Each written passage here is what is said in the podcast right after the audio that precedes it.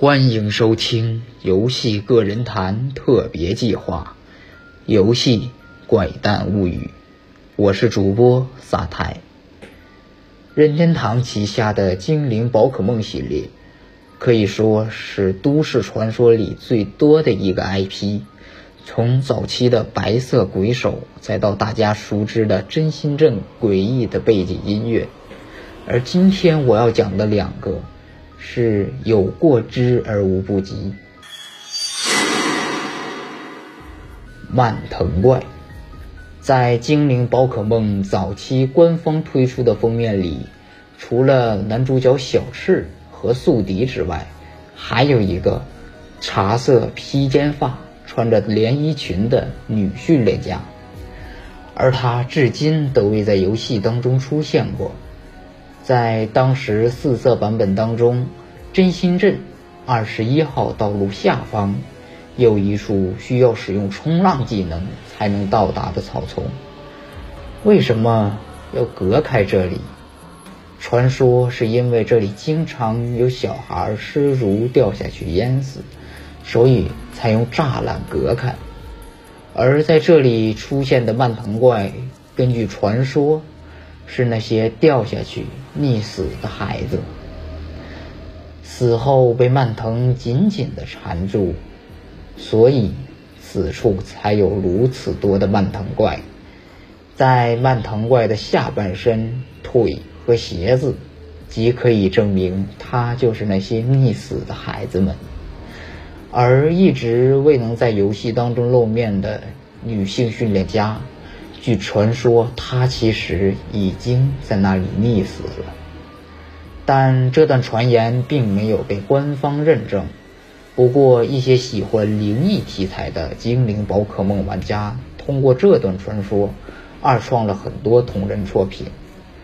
而我看来，那个一直未能露面的女性训练家，实际上应该是游戏当中的女性训练家选项。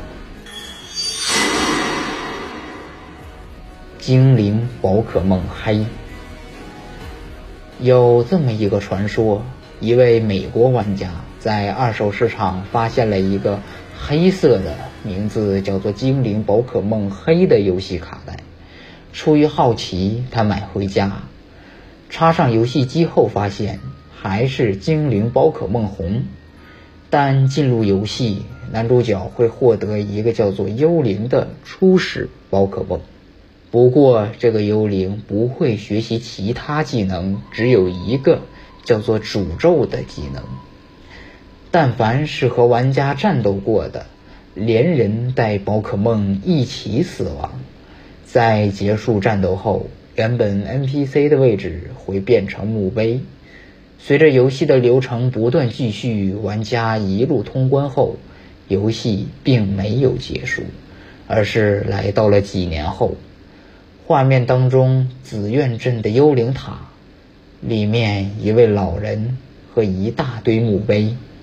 其实，这位老人就是多年之后的游戏玩家。等玩家离开幽灵塔，发现整个游戏世界空无一人，只有墓碑。而在游戏当中，你一直带着的精灵宝可梦，突然要和你战斗，但结果。是显而易见的。当玩家死去之后的同时，游戏机也死机了。当你强行关机再重启之后，所有的存档都消失了。